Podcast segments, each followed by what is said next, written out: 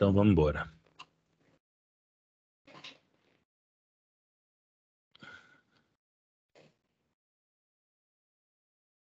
Oxe, na verdade, eu tenho uma dúvida. É, Sim. essa questão que, quando a gente estava falando sobre a crise de 1929, né? Falou Hum. sobre a- aquelas, aquelas regras lá do, do keynesianismo, né?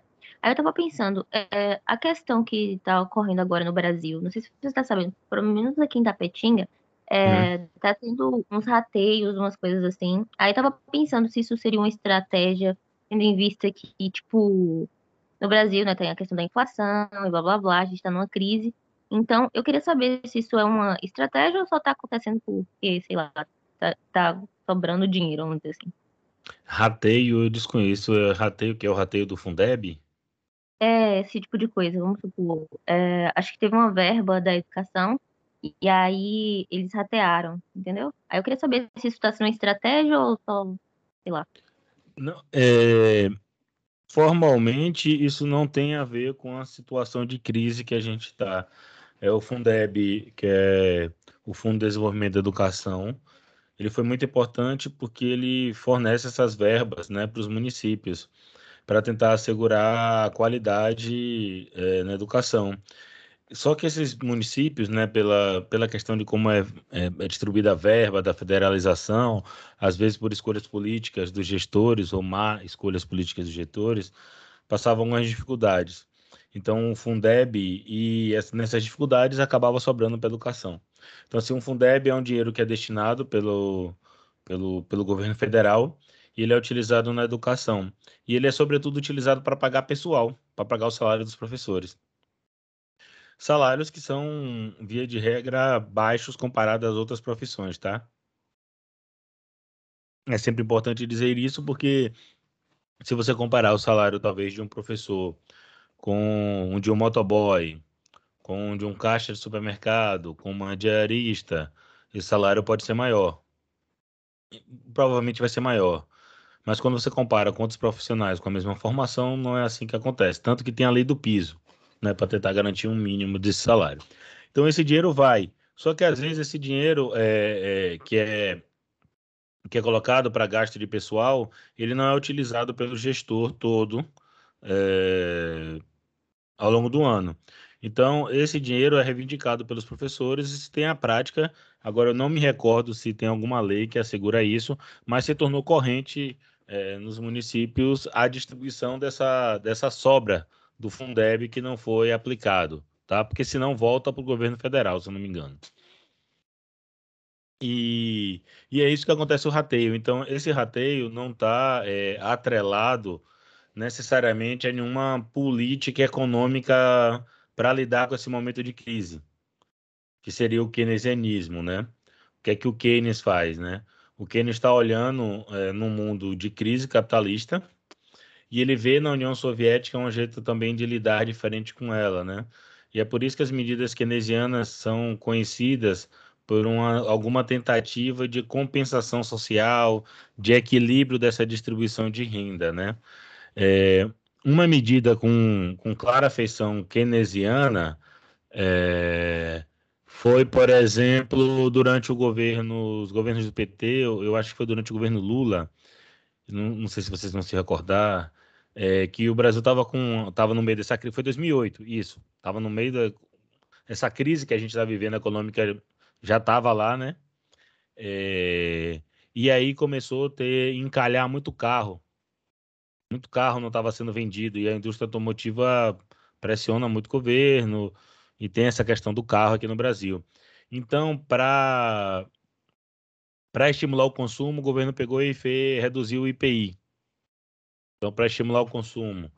É, então, às vezes acontece esse tipo de medida. Mas no momento, Emanuel, eu desconheço, é, vindo por parte do governo federal ou até mesmo do governo estadual, uma política econômica orientada claramente a um modo keynesiano. O que a gente vive é políticas econômicas claramente neoliberais, retiradas do setor público de setores estratégicos da economia, é, desonerações fiscais para setores mais enfim, economicamente mais desenvolvidos, mais pujantes da sociedade. É, a gente vivencia fundamentalmente hoje é, políticas econômicas neoliberais. Provavelmente esse tema vai ser retomado nas eleições agora em outubro. E aí vai se descortinar talvez planos econômicos mais claros, né? É, mas o, o atual governo ele tem uma política de ultraliberalismo. Tanto é que o seu ministro da Economia foi alçado a esse posto, é, tentando assegurar para o mercado esse tipo de política. Então, assim, o rateio do Fundeb tem essa característica, sabe? De, de, de, de tentar redistribuir, equilibrar um pouco a balança. Ele em si tem essa característica. É, então, você poderia pensar e dizer, poxa, tem, tem um quesinho keynesiano aqui. No entanto, ele não faz parte de uma política efetiva, organizada, algo desse tipo, como um planejamento econômico de bases keynesianas, porque ele meio que fica ali pairando sozinho.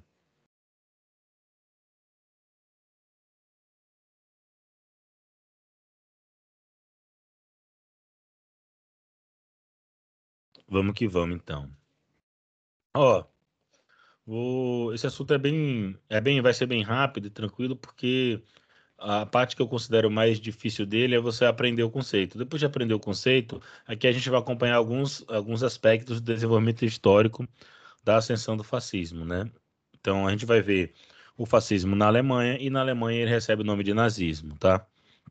No contexto da Alemanha, é, para a ascensão do nazismo, é o do fim da Primeira Guerra Mundial, semelhante à Itália.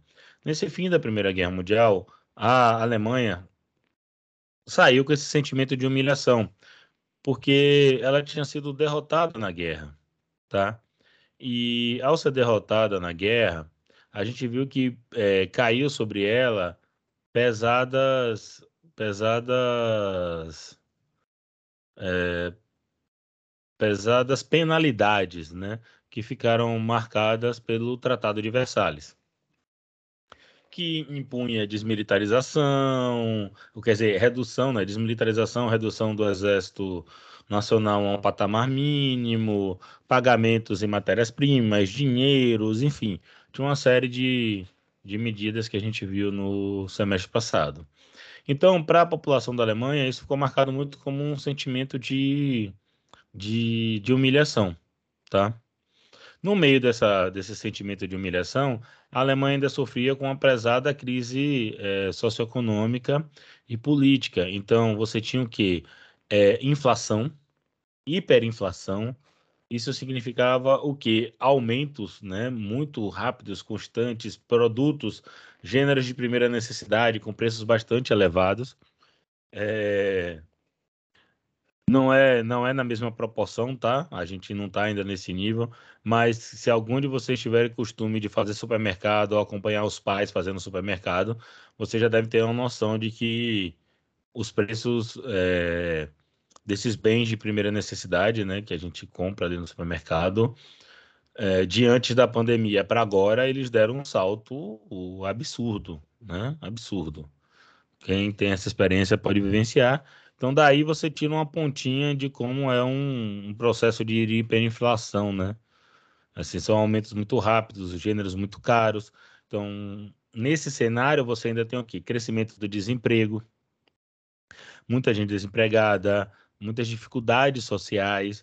Então, a, a, a Alemanha vivia um cenário em que ela tinha que pagar pesados tributos pela derrota na guerra, vivia uma crise econômica, o que dificultava esse pagamento desses tributos, e uma população que sofria com inflação, desemprego e esse sentimento de humilhação.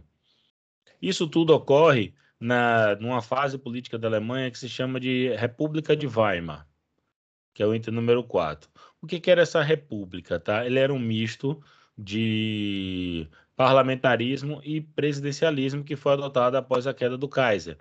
Se vocês lembrarem, a Alemanha sai da guerra quando se explode uma revolução republicana.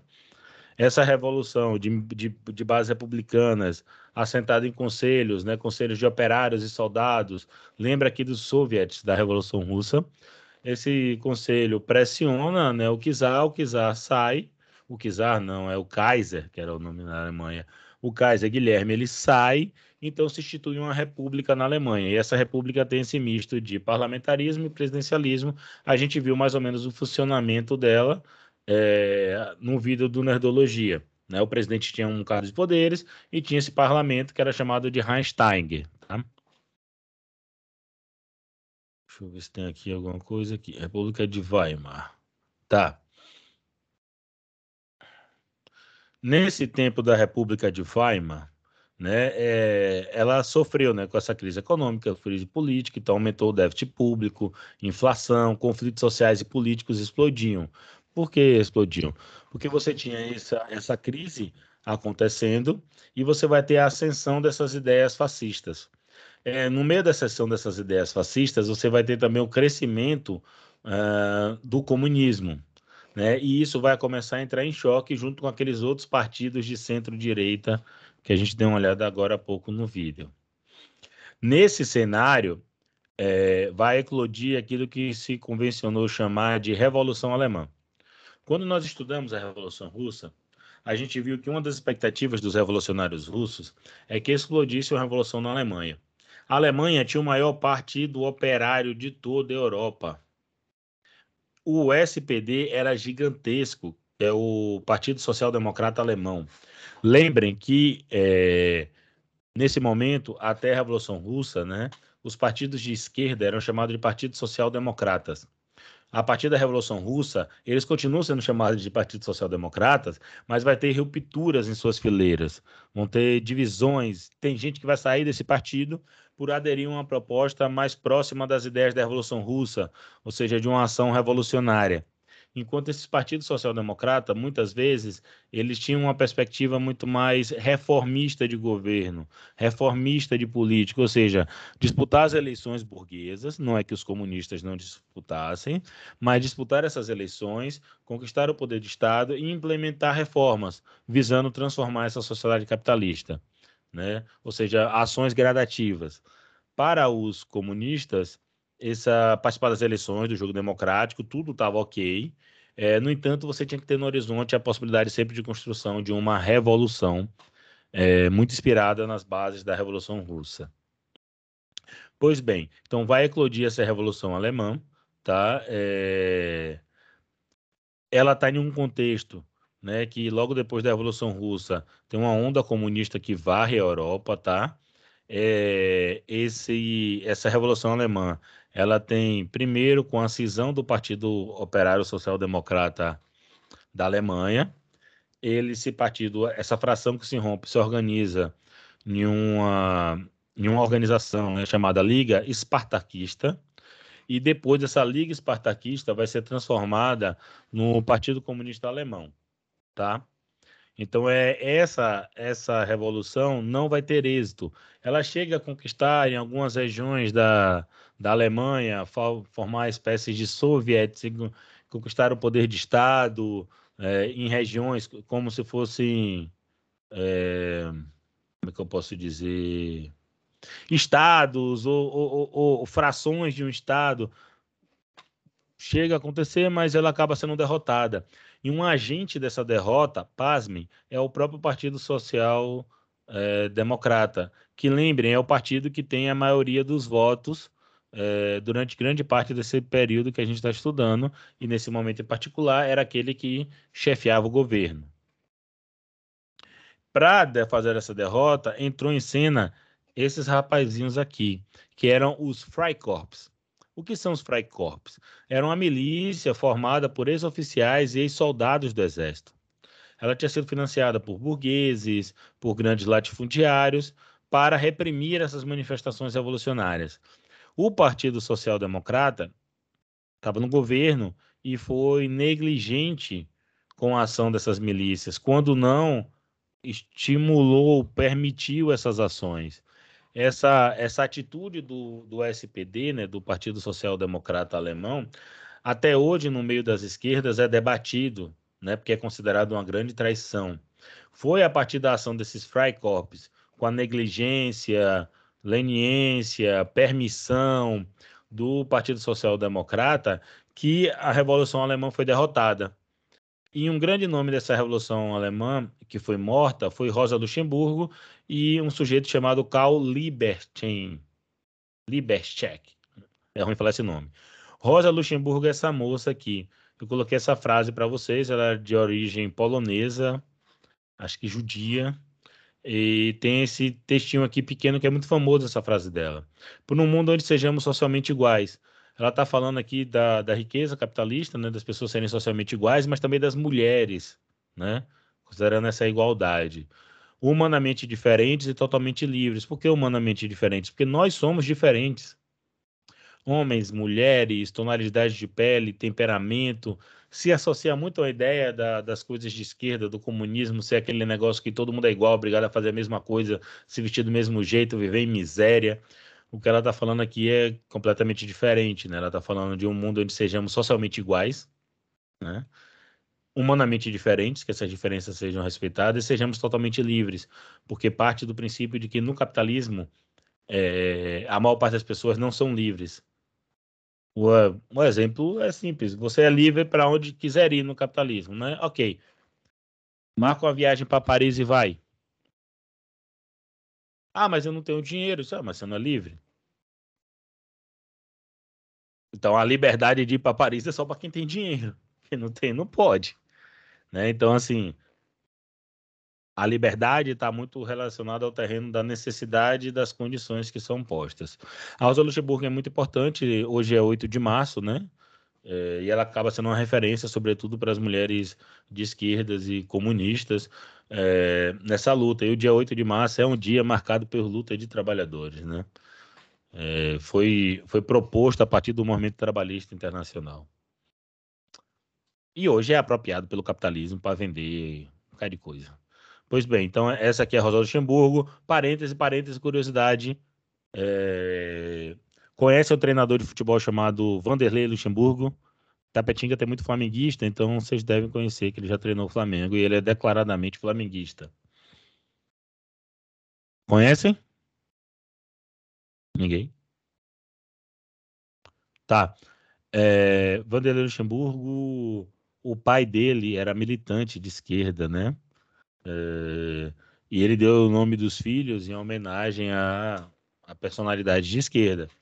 Então, o Vanderlei Luxemburgo se chama Luxemburgo porque de Rosa Luxemburgo, tá? Curiosidade histórica.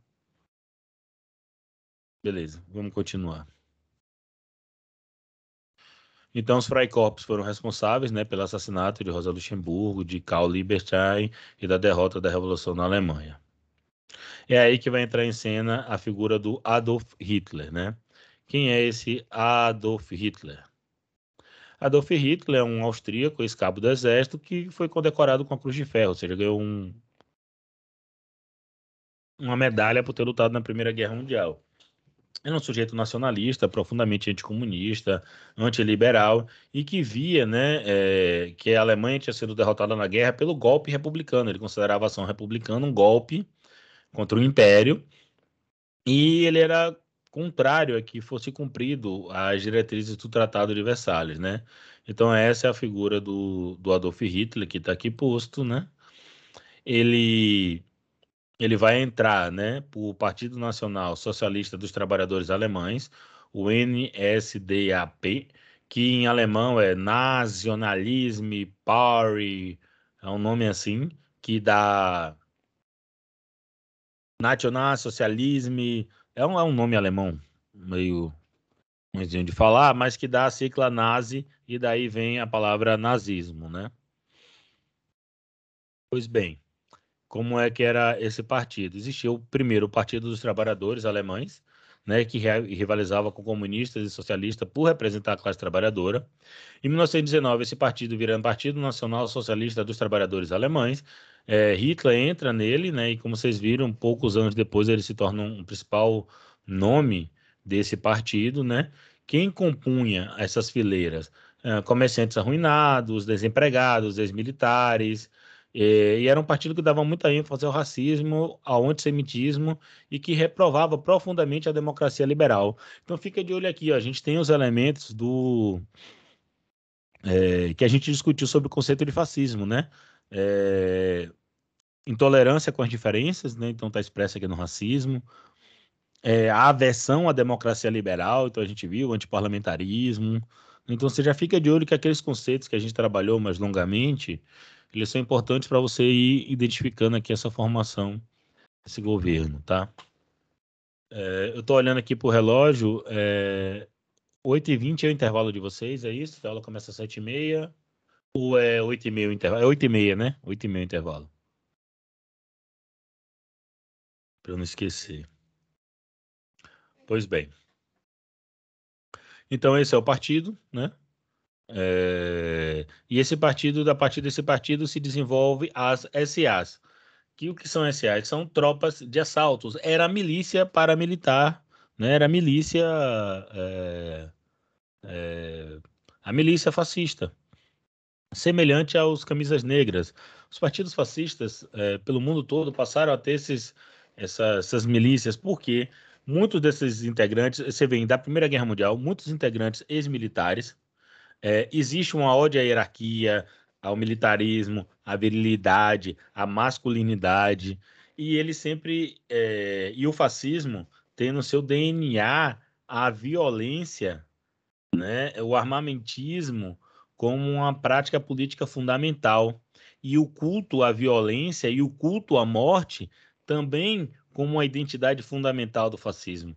Então, criar milícias e utilizar delas para ações violentas acaba andando muito junto com, com essa ideologia política.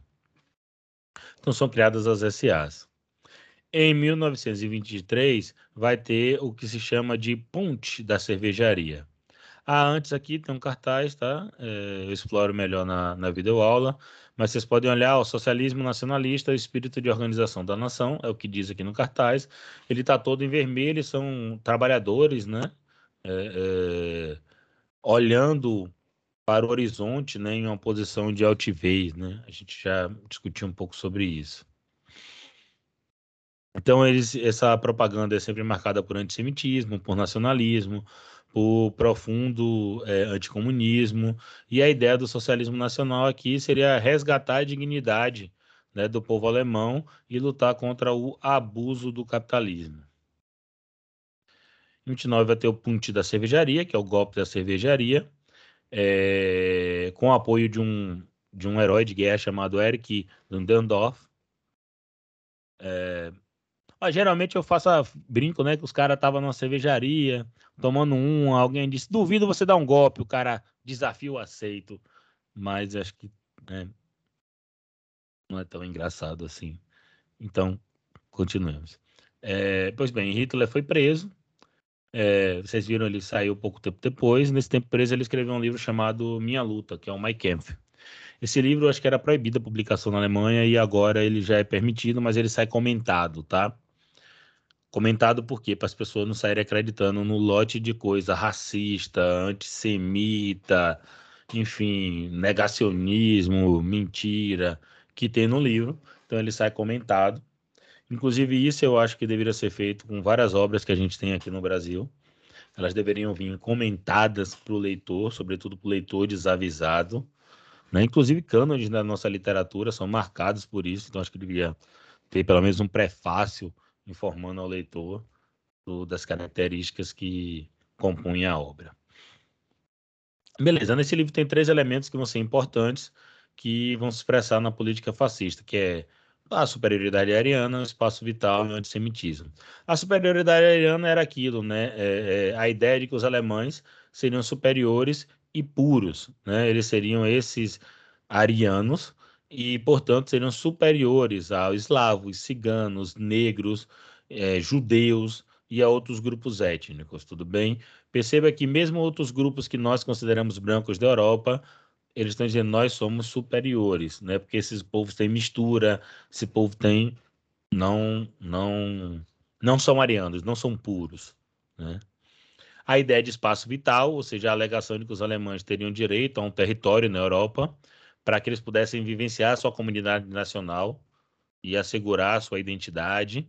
Então, esse espaço vital vai ser inclusive uma diretriz utilizada pelo Hitler para expandir sobre outros territórios, porque nesses outros territórios, inclusive, teriam popula alguns deles, né, teriam populações de origem é, de origem alemã, né, vivendo nesses territórios etnicamente, mas sobretudo para expulsar outros povos que não teriam essa origem, portanto, atrapalhariam a pureza desse povo alemão, tá? Isso não poderia acontecer. E por fim, antissemitismo, né? Porque aí o que é que o Hitler faz? O Hitler faz uma grande campanha de agitação política responsabilizando os judeus pelos problemas do capitalismo, porque os judeus são os grandes financistas mundiais. Então, essa ideia de que eles estariam ali manipulando o sistema financeiro, você vê que até hoje tem esse tipo de ideia, tá? Ter esses judeus manipulando o sistema financeiro. E também seriam os principais divulgadores do comunismo. É... Porque vários judeus eram, eram comunistas, né? E têm origem judaica. Então, ele responsabiliza. Os judeus seriam esses, responsáveis por esses dois grandes males, né? os, o mercado financeiro, né, o capitalismo e o comunismo. Aí você pergunta, poxa, então os, os nazistas faziam críticas ao capitalismo? Sim, sobretudo a essa, essa questão da financiarização. Essa parte financeira é muito criticada. Perceba, a Alemanha está sofrendo com a guerra que, com a resposta de uma guerra que foi imperialista vai ter a crise de 29, que é uma grande crise do capitalismo, né? Sobretudo causada pelo quê? Especulação financeira na bolsa. Então a crítica é muito dura, mas percebam que essa crítica capitalista tem um limite, né? Essa crítica capitalista não está falando em, em, quebra da propriedade privada, não está falando em botar, é, fazer cair por terra o capitalismo enquanto sistema. Tanto é, eu acho que eu já falei para vocês, que quando a crítica ao capitalismo por um setor que acho que era o, o Göring, é, por um setor é, do nazista, começa a se exacerbar um pouquinho mais, Hitler manda matar todo mundo. Que acho que é conhecido como Noite das Facas Longas. É...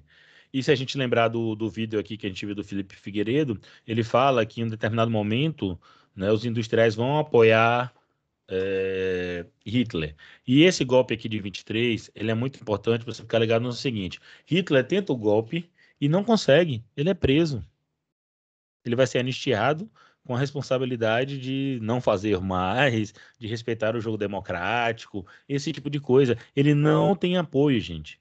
O que vai ser diferente de 10 anos depois. 10 anos depois vai ter a carta dos industriais da Alemanha, dos, das pessoas ricas da Alemanha, apoiando Hitler. Perceberam? Não, Hitler, portanto, ele não chega ao poder simplesmente porque ele é um maluco que sai convencendo as pessoas ou forçando as pessoas. Existe um apoio, um apoio de quem? Dos grandes industriais da Alemanha. Gente que ganhou dinheiro com o nazismo. Tá. Uh...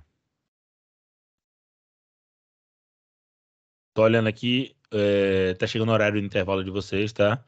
Então, 8h40 a gente retorna, dê uma olhada nas coisas, se tiverem tempo, se tiverem questões, vão ser muito bem-vindas, tá bom? Vamos lá para o intervalo.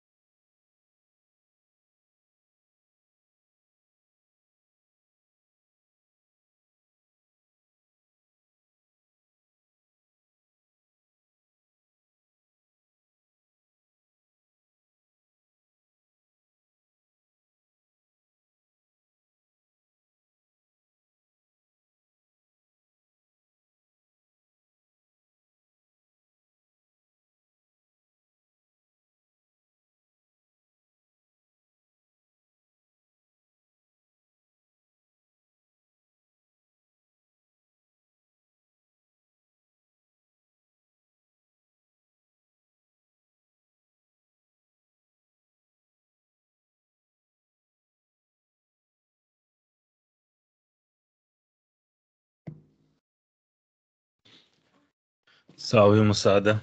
Espero que vocês tenham tomado um cafezinho, acordados. Vamos, vamos continuar. Tá, tá, tá, tá. Beleza.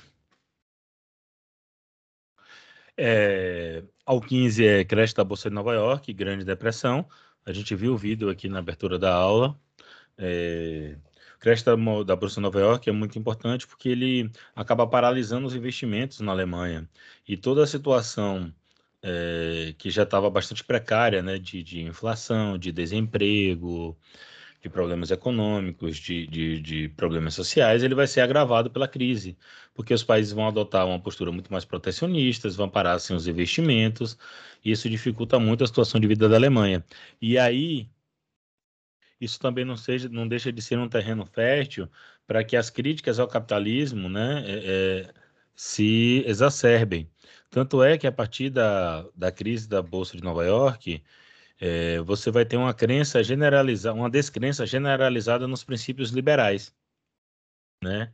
Ou seja, livre mercado, livre iniciativa, é, é essa descrença é, na sociedade capitalista, na ideia de propriedade privada, vai acontecer. Só que essa descrença ela pode ser capitaneada por diferentes sujeitos sociais. Então, os comunistas, por exemplo, mostram nesses momentos de crise que o problema é o capitalismo, que ele teria que acabar, que ter a propriedade privada tem que acabar, né? Perceba, não é a propriedade individual das pessoas, mas é a propriedade privada dos meios de produção. Então, ela teria que acabar. Os fascistas vão fazer essa crítica ao sistema financeiro, ainda que eles não exacerbem na crítica ao sistema capitalista como um todo. Né? Mas na população, é, essas críticas elas acabam tendo ressonância. Por que tem ressonância? Porque essa população está vendo que a situação está ruim, que a vida está ruim, né? Tanto é que, se vocês lembrarem do vídeo, o, o partido é, fascista tem crescimento eleitoral, é o que mais cresce nas, nas eleições, é, mas o Partido Comunista também cresce. Em todas as eleições, o Partido Comunista está crescendo, está ganhando cada vez mais espaço. E, de certa maneira, existe um, um temor de que de que aquela situação de precariedade se descambe para uma ação, né, para um maior crescimento do Partido Comunista. Lembrando que quem tá no, quem tem a maioria do parlamento ainda é o partido de esquerda, o Partido Social Democrata, e que a Revolução Alemã tinha sido derrotada, mas mesmo assim paira, né? Por que paira isso? Porque quando você olha para o lado, você tem a União Soviética. Gente, enquanto a União Soviética existiu, a União das Repúblicas Socialistas Soviéticas existiu, em qualquer nação capitalista do mundo, sobretudo aquelas de maior poderio né, na, na geopolítica internacional, aquilo representava um temor. E aqui eu não estou avaliando o governo de Stalin, por aí vai, tá? Isso pode ser feito. Mas o que eu estou dizendo é que isso acaba sendo uma referência no mundo uma referência para os trabalhadores que se sentem empoderados, né, com a possibilidade de ter um mundo diferente, e para os capitalistas e as potências estrangeiras, aquilo representa um temor de que dentro das suas fronteiras nacionais também ocorra. E aí você tem crise social, crescimento de um partido comunista, é, uma revolução russa ali do lado. Então, todas essas, essas peças compõem esse cenário aqui é, de intensa agitação social. Nesse momento, vai ter o crescimento eleitoral dos nazistas e as organizações de esquerdas estão, de certo modo, divididas. Por que elas estão divididas? Porque o Partido Operário Social Democrata e o Partido Comunista não se bicam. E não é à toa, né? Afinal, é, Rosa Luxemburgo, a importante liderança comunista para o comunismo internacional, tá? É, Rosa Luxemburgo estava ligada em tudo que acontecia, uma figura muito importante e ela é assassinada. Então, essa união, essa não união é, de, de social-democratas e de comunistas, ela não é à toa, tá? Porque senão fica parecendo assim, ah, as esquerdas estão sempre fragmentadas, nunca se unam. Não é à toa, tinha diferenças muito grandes ali. E ressentimentos também. Beleza. É aí que Hitler vai ocupar o cargo de chanceler, né? É... Aqui, crescimento eleitoral, né, entre 1930 e 32, os nazistas aumentam de 170 para 230 uh, campanhas, é, 230 cadeiras no parlamento, né? É, Hitler vai ocupar o cargo de chanceler, né? Porque o, o presidente é, Hindenburg, juntamente com, com a pressão de grandes mobilizações e o apoio dos industriais, Siemens, é, Kramp, Bosch, é, empresas é, que existem aí, né, a Bosch, a Siemens até hoje, é, elas vão lá e pressionam o presidente Hindenburg para colocar Hitler lá. Se em 23 Hitler não teve apoio dessas grandes é, dessas, dessas forças poderosas né, da Alemanha, agora ele tem. Que era justamente a figura para centralizar as coisas é, e tentar manter uma determinada ordem social que fosse interessante para esses grandes industriais, porque a verdade é que a todo momento dessas eleições, elas sempre foram marcadas por violência, tal qual aconteceu na Itália. Então, esse jogo democrático, as pessoas não iam livremente votar nas urnas. Era uma campanha sempre marcada por bastante violência, por bastante conflito, né, por, por uma pregação é, violenta, verborrágica. Isso tudo acontecia. Então, Rita acaba né, é, assumindo o cargo de chanceler, e aqui tem alguns cartazes da campanha, tá? Eu mostrei na videoaula, mas vou mostrar aqui rapidamente para vocês terem uma ideia. Então tá um, um, homem forte aqui com um cinto com a fivela com a suástica, quebrando grilhões, né? Chega, vota em Hitler. Então quem é que vai te libertar da escravidão? Quem é que vai te dar liberdade? Hitler. Então essa é a mensagem aqui. No de cá, trabalhadores da mão e da mente votem no soldado do fronte, Adolf Hitler. Então aqui recupera aquele que lutou na, em defesa da Alemanha. Então tem um o nacionalismo está aqui, o militarismo, a Alemanha derrotada da guerra, que está pagando essas taxas dos tratados de Versalhes. Você vai votar no candidato que lutou ao lado da Alemanha, que lutou ao lado, não, que lutou pela Alemanha. E além disso, ele prega uma união entre os trabalhadores da mente e trabalhadores braçais, né? Aqueles que que seriam os operários e os intelectuais, né? os trabalhadores que não lidam diretamente com, com o labor, com atividades manuais. O daqui é bem interessante ver todo em vermelho, gritante, como Hitler né, orientou, a gente já viu isso. Alemães deem sua resposta ao sistema, elejam Hitler. Ah, o sistema aqui, cara, é tipo, vamos lutar contra tudo que sair, vamos acabar com a corrupção, o sistema está falido, sabe? O sistema aqui é quem? O sistema é, é, é o jogo democrático, é o parlamento, é esse modo de vida liberal, é tudo isso aqui está sendo criticado. O sistema aqui é a vida moderna, a vida que vem herdeira dessa Revolução Francesa, de certo modo. Mas isso tudo é posto no meio de um caldo cultural meio obscurantista, sem muita precisão, mas com muita agitação, né? É, verborrágica. Então, Vamos tirar tudo que está aí. Vamos lutar contra o sistema. É essa lógica que está posta aqui, tá? E daqui é também bastante interessante, que é mais de 300 nacionais socialistas morreram por você, mortos por marxistas subhumanos. Por comida e trabalho, vote Adolf Hitler.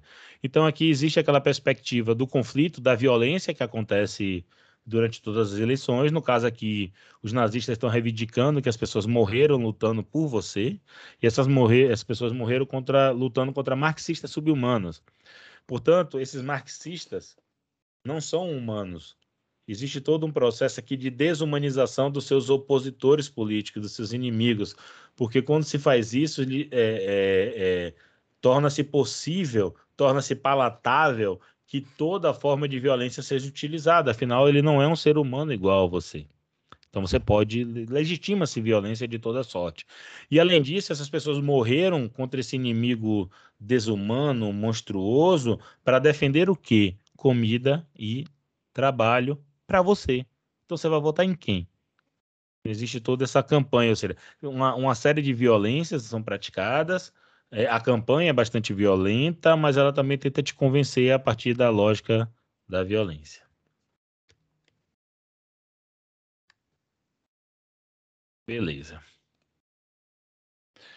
Uh, é aí que vai dar início à ascensão daquilo que os fascistas chamam de terceiro Reich alemão. Qual é a perspectiva aqui? Lembra da ideia de historicismo? Um passado glorioso, que é romantizado, que, né? E é projetado como futuro a ser construído. O Império Alemão já tinha sido grande, né? Só que, por exemplo, o Segundo Império Alemão foi derrotado é, com a queda do Kaiser né, na Primeira Guerra. Então agora a gente estaria levantando esse império de novo, a glória de novo. E essa glória vai vir com o quê? Com o povo ariano, com a força né, da pureza da raça, com a eliminação de judeus, ciganos, é, comunistas, deficientes físicos. É essa política que vai ser adotada aqui, que é a construção do terceiro Reich, que tem essa forte marca de, de, de historicismo, tá? É, Hitler, então, vai ser chamado de Führer, né? É, o Führer, é, ele é chamado quando ele unifica os cargos de chanceler e presidente após a morte de Hindenburg. É, com a morte de Hindenburg, Hitler, que era então era chanceler, ele vai acumular os cargos, o que não era permitido pela legislação, a gente já viu isso. Mas, de novo, se os caras estão tá dispostos a matar, o que os caras fazem com uma manobra legal, né? Então, os caras, Hitler passa a acumular o título de Führer. É, durante esse momento, é, vai acontecer o incêndio do Reichstag que é o incêndio do parlamento alemão, que ele ocorre em 1933. Como a gente viu, é, muito provavelmente trata-se de uma operação de, de criar uma, uma desculpa né, para a ação repressora e violenta.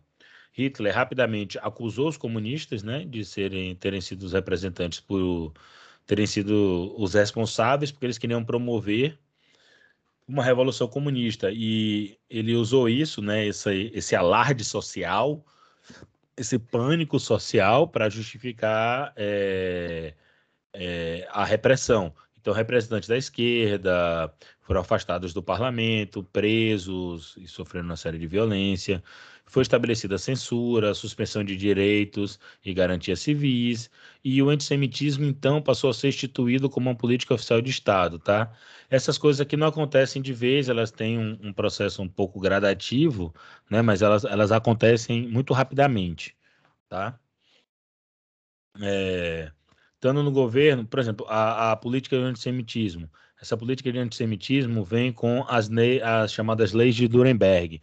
Os judeus primeiro são proibidos né, de serem donos de comércio, depois pelas leis de Nuremberg, que na verdade são dois conjuntos de leis, mas como são sobre os judeus, são chamadas de leis de Nuremberg, é, eles, são eles não são considerados cidadãos da Alemanha, mesmo aqueles que tinham nascido lá há gerações lá, não são considerados. São adotados aqui critérios raciais, né? Então, os judeus são considerados uma raça. Isso aqui é muito importante porque até então o semitismo muito né, disperso que se tinha pela Europa e na Alemanha também é, é um antissemitismo de base religiosa, né, pela religião dos judeus. Aqui na Alemanha os caras defendem, acreditam e agem é, a partir do princípio de que judeus são uma raça, né? Ele é diferente dos arianos, né? não tem a ver com cultura, com religiosidade, somente, né? É uma raça. Então, desse modo, os judeus foram é, considerados que não eram cidadãos da Alemanha, e isso aí o cara observava se você tinha pai, se tinha avô, enfim, olhava a sua árvore genealógica, e tudo isso era para fazer o quê? E garantir que esses judeus não maculassem a nação, né? Para completar, eles ainda foram proibidos de ter casamentos é, de judeus com não judeus, né? Com alemães, com arianos. Isso foi proibido. Por quê? Porque a ideia era assegurar a raça pura. E se esses judeus se relacionam, né? Se você não se relaciona diretamente com um alemão, com um judeu, é, essa raça vai deixar de ser pura. Então são proibidos casamentos interraciais.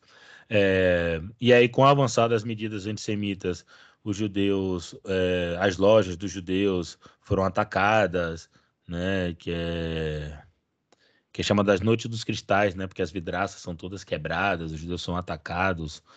Uh, em seguida vai ter a construção dos campos de concentração. Esses campos de concentração, eles, eles não são todos iguais, tá?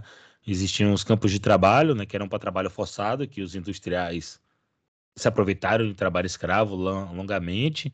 Existiam os campos de prisioneiros, né? Tipo prisioneiro político, né? Os campos de concentração. Existiam também, que esse já é mais pro, né, com, com a guerra rolando, né, para o final da guerra, que são os campos de extermínio. onde se tem a, a perspectiva efetiva da solução final. Né? Então, você teria dentro desses campos de concentração, você teria mais ou menos essas três variantes. E isso vai se desenvolvendo ao longo do tempo com a avançada das políticas nazistas e, sobretudo, com a Segunda Guerra Mundial. Pois bem, para comandar essa toda essa política de Estado, são desenvolvidos órgãos repressores, dois destacadamente, a Gestapo, que era a política secreta da Alemanha. Então, os caras é quem investigava a Diana Surdina, pegava judeu escondido, opositor, comunista, enfim, tinha essa característica de espionagem de polícia secreta. E você tinha a SS, que eram as tropas de elite né, nazistas, em que é, é, é, eram a força de elite do exército utilizado para a defesa do Führer e da nação.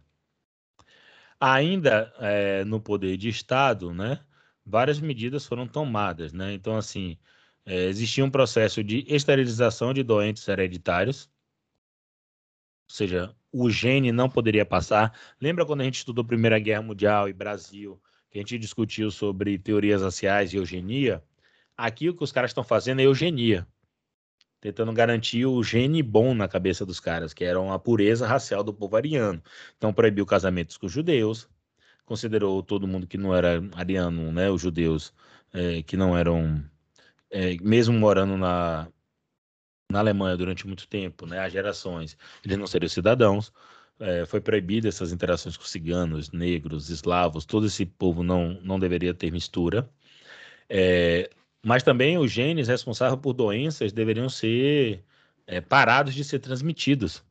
Né? Então, os, defi, é, os doentes hereditários foram sofreram esterilização forçada, ou seja, para que os genes não pudessem passar, e os portadores de deficiência física foram eliminados também, tá? E tudo isso, gente, com planejamento muito sistemático, tá muito organizado. Do ponto de vista educacional,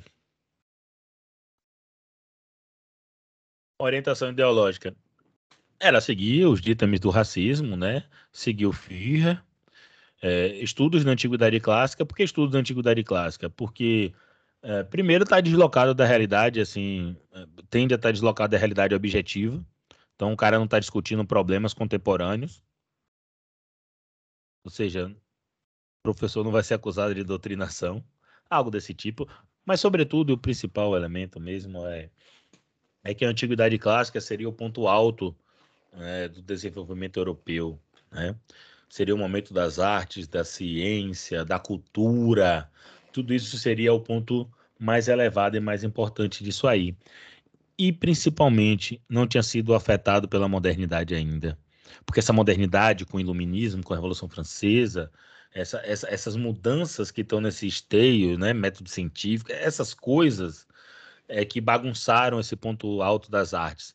Então tem que se voltar ao passado. Então, então, então, então, ó. Então é ensinado as artes clássicas.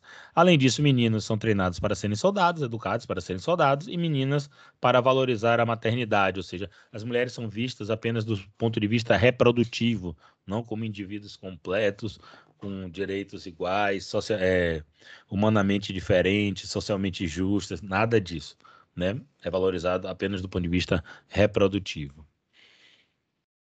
Uh, então, tudo isso acontece nessa política nazista.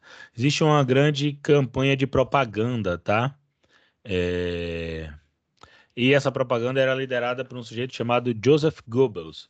Joseph Goebbels é o que fez o discurso que o ministro, o ex-ministro da Cultura do atual governo, tinha plagiado. Daí você vê o perigo da coisa, né? Primeiro, o perigo é um plágio, né, cara? O plágio é crime, né? Essa é a primeira coisa. Uma segunda coisa é que esses caras aqui tinham uma perspectiva do que a, a arte alemã, a cultura alemã deveria ser preservada. Preservada de quê? De qualquer noção de internacionalismo, tá? É, de coisa de judeu e de coisa de comunista. Então, livros, arte, música, literatura, enfim, teatro, toda essa, essa, essa parte que compõe a vida cultural, artística, ela deveria ser eliminada de qualquer é, é, é, infiltração internacionalista comunista ou judaica. E essa é a base do pensamento desse cara que o maluco pegou e copiou o discurso, tá? Então, aí você tira também um perigo do ministro da Cultura pensar desse jeito. É um secretário, que não tem mais ministro da Cultura, secretário. Beleza. E além disso, né, ele era responsável pelas cerimônias, desfiles, bandeiras, símbolos, produções artísticas e controle das informações divulgadas por rádio, jornais e sistemas de alto-falantes. Os nazistas utilizaram muito da propaganda, gente. Muito, muito, muito. Era como. É, é era também é, é, novas tecnologias, tá? De difusão de meios de comunicação. Eles foram muito utilizados é, e causava grande impacto na população. Lembra que não fazia muito tempo que o cinema tinha sido inventado. A gente viu ali durante a Primeira Guerra Mundial. Eu lembro que eu falei até para vocês assim: olha, cara, bota na internet. Eu, eu, eu não me recordo se eu mostrei para vocês a cena de um trem vindo. Quando a galera viu a cena do trem vindo, passando assim na tela, a galera acreditava mesmo que o trem ia vir. Assim, guarda as proporções. É tipo quando a galera vai no shopping, bota aquele, aquele negócio 3D e vê alguma parada 3D e fica assim, achando que está acontecendo mesmo. Então, assim, causava uma sensação muito louca nas pessoas. Então, daí dá para você ter a ideia do impacto. E os nazistas utilizaram isso largamente, largamente. Ou seja, eles pegaram o que tinha de moderno, de novidade do ponto de vista das telecomunicações e aplicaram para a propaganda nazista, tá? É, aqui tem alguns exemplos. E aqui resume. Professor. Sim. Eu assisti Bastardos Inglórios esses dias e tem muito disso. É muito interessante aquele filme. Sim, sim, é muito bom aquele filme. Eu gosto muito daquele filme. É... Ele tem uma classificação de idade. Eu acho que é acima dos 16 ou 18. Eu não tenho certeza, porque ele tem muitas cenas de violência. É... Mas é muito interessante. É muito interessante o filme, sim. Uh, aqui vocês têm um pouco a ideia do como era a propaganda fascista e reúne tudo, tá? Então aqui, ó. Uh, propaganda de 1929. Vamos acabar com a corrupção. E quem é a corrupção aqui? Tá vendo um braço em vermelho com o símbolo fascista. Aqui tem uma bandeira com a estrela e a foice e o martelo, que era o símbolo do Partido Comunista. E aqui estão os caras meio que com a cartola, com a pegada de rico. Então é como se se o responsável pela corrupção fossem esses caras. Então tá, pum, dando um murro. Quem vai acabar com a corrupção? O Partido Nazista. É sempre assim, é sempre esse negócio, antissistema, anticorrupção, essas coisas. Ah, aqui, vermelho, tá? O símbolo. E aí tem uma serpente, né? E na cabeça da serpente tem a estrela de Davi e tem uma adaga cravada na cabeça deles. E tem uma suástica na base aqui da adaga. Nessa serpente está explodindo sangue com alguns nomes. E esses nomes se referem a temas que eles julgavam serem relevantes, que estariam sendo mortos pelos nazistas, né? Então, usura, então, usura está associado ao quê? Ao capitalismo, capital financeiro, aos judeus, porque eles, eles que controlariam os bancos e esses sistemas financeiros. Versalhes, que é o tribunal que julgou e condenou a Alemanha. Inflação, bolchevismo e o nome de três judeus que foram envolvidos em escândalos financeiros. Além disso, ainda tinha prostituição, terror, ou seja, os caras botam tudo no mesmo balaio, um bocado de coisa e, e causa para causar terror na população. E quem poderia matar essa serpente que na cabeça tem a estrela de Davi, que é o símbolo do, dos judeus? Os nazistas. Mas não era só de violência, a propaganda também exaltava a figura de Hitler como um cara paternal. Então, crianças, o que vocês sabem sobre o Führer? Então, isso aqui é muito louco, porque tem alguns estudiosos né, que trabalham sobre a ideia da psicologia de massas do fascismo e mostra que a estrutura familiar da Alemanha, é, em que o pai tem essa figura central, porque o pai é o cara que dita a norma, é o cara que dita a regra. Essa é a figura do pai na, na composição familiar. Enquanto as mulheres, a mãe é associada a cuidado, a, a, a, a afeto, os pais são que o provedor e a figura autoritária, a figura da regra, a figura castradora dessas vontades, certo? Mas ele faria isso também para zelar pela família. Aí, quando você tem essa estrutura familiar e você sai para o conjunto da sociedade, o que é que o Hitler, o que é que esse líder ocupa? Ele acaba ocupando essa figura é, do pai, porque ele é o cara de perfil autoritário, ditador de regras, castrador, mas que te conduziria para um lugar bom. Né? Então, essa própria estrutura familiar autoritária da Alemanha tem um substrato que, que quando a figura do Hitler se acende, ele acaba se sobrepondo a, um, a uma psique que já era conhecida, que é a ideia de ter um homem, é, alguém com a figura paternal, é, que é castradora, que é ditadora de regras e normas, mas que provém, protege essa família. Então, do ponto de vista social, essas pessoas se sentiriam ainda que de maneira castradora, autoritária e violenta, mas acolhidas. Aqui é porque é difícil, né? Como eu disse para vocês, os caras inventam o judeu como uma raça. Então, aqui seria estudantes, professores judeus sendo expulsos. Se você olhar a, a galera que está rindo, seria bastante representativa desses alemães, né? Então, é, cabelos mais amarelados. Enquanto o, o, os judeus são representados aqui por pessoas de cabelos mais escuros, tá vendo? Até mesmo a tonalidade da pele é um pouquinho escurecida e principalmente o nariz, tá vendo? Então eles procuram inventar essas características para permitir essa diferenciação e fazer essa propaganda. Aqui é um cartaz de uma, de uma propaganda se referindo à escola. O nariz do judeu é curvado, parece número 6. Então está ensinando aqui como é que você identifica um judeu a cruz de Davi, o formato e o nariz. Para os homens, a ideia de futuro, de progresso, a ideia de se tornar o líder, se tornar a referência. Então, a juventude serve ao líder, todas as crianças de 10 anos na juventude hitlerista. Então, tem a foto do Führer, né, de Hitler atrás, com aquele olhar que a gente já conhece, e estaria esse jovem, né, essa criança que que a ideia é que ela pode ser o Hitler no futuro, enquanto nas meninas não, né? Porque as meninas é muito pensado do ponto de vista do valor reprodutivo. E aqui também para um jovem, né, um jovem adulto, o estudante alemão luta pelo Führer e pelas pessoas. Tá aqui. Então a propaganda né, nazista é bastante eficiente, né? É, com todas essas violências, a Alemanha vai passar por um processo de recuperação econômica. Tá? Esse processo de recuperação econômica é proporcionado por fortes intervenções do Estado com obras públicas e com impulsão da indústria de armamento. É por isso que quando você usa o critério de Estado, que nem a gente viu lá na primeira aula, para dizer o que é de esquerda e o que é de direita, dá problema, porque os nazistas usam o Estado, mas eles não atacam a propriedade privada, né? eles se associam a essa propriedade privada, financiam ela, eles têm essa relação mais orgânica com esses grandes industriais. Então, tem uma grande campanha de obras públicas, obras públicas dá muito emprego, eles contêm inflação, expandem o crédito, têm políticas fiscais, estimulam a agricultura e a indústria, e tudo isso retoma o crescimento. Muito baseado no que? Congelamento dos salários.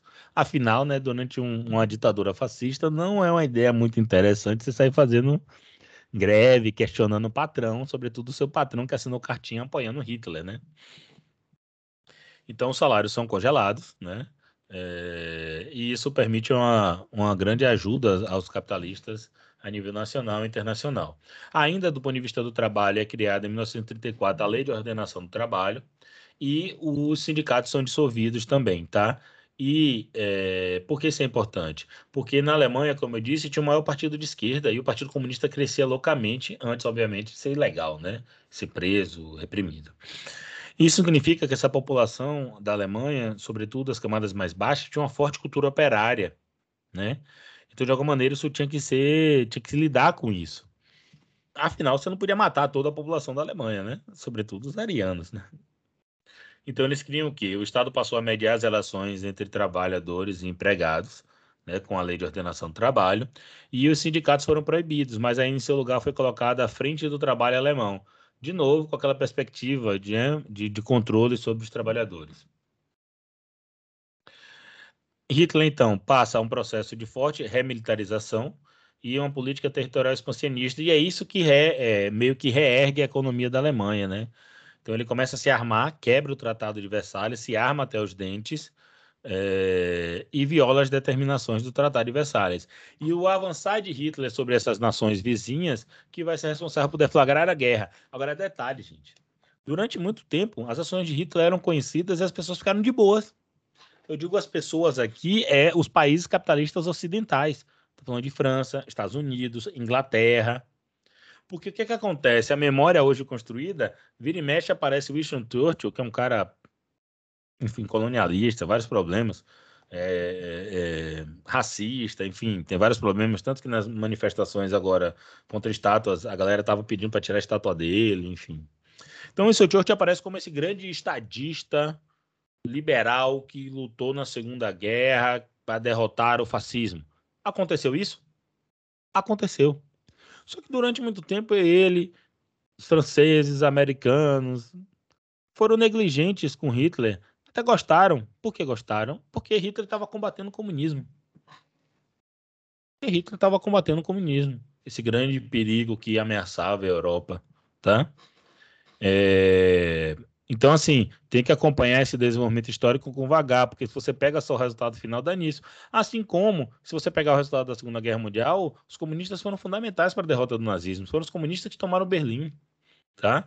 Só que se você pegar não tá hoje, porque de jogo de videogame, de filme americano, de mídia batendo toda hora, a galera vai achar que foram os americanos, tomada a Normandia, dia D e pronto. Praticamente a resistência e todo o empenho do povo russo e do exército vermelho para derrotar o nazismo é esquecido, tá? Então tem que ficar de olho nesse processo aqui. Sim, os países capitalistas vão lutar contra o fascismo é, na Segunda Guerra Mundial, mas isso não acontece de uma maneira imediata. Hitler viola, pratica toda essa série de violências, tá fazendo tudo isso aí, a galera tá tudo de boa. Assim, um parênteses só para vocês terem uma ideia de como é essas coisas, tem que ficar ligado. Se vocês viram, a Rússia, né, tá em guerra com a Ucrânia, vocês viram, e, e a, foram passadas sanções sobre a Rússia. Ok, sanções, beleza. Uma das entidades que fez algumas sanções sobre a Rússia é a FIFA. A FIFA foi proibiu a acho que vai proibir a Rússia de jogar a Copa do Mundo. Eu não vou me alongar nisso, mas só para dar um exemplo. Gente, a Copa do Mundo vai ser no Catar. No Catar, cara. Violações de direitos humanos, trabalho escravo, Babilônia no Catar. Mas a Copa vai ser no Catar. Sacou? Então, tipo assim, tem que ficar de olho porque tem muita hipocrisia, tem muita, muitas coisas às vezes nesses jogos políticos. Aqui com Hitler era isso, os países estavam de boa com ele, não vai dizer que não sabia, mas aí entre choque com a expansão territorial dele, e aí vai ter a deflagração da Segunda Guerra, tá? Isso acontece por quê? Porque daquela noção de espaço vital que a gente já tinha visto, que era o Lebresraum, o expressionismo territorial, era necessário para anexar a área para o desenvolvimento da raça ariana. E aí que vai ter a remilitarização e a política territorial expansionista que vai ocasionar a Segunda Guerra Mundial. Quero saber se vocês têm perguntas. Alguma dúvida? Não? Então, beleza. É isso. Parar aqui a gravação da aula.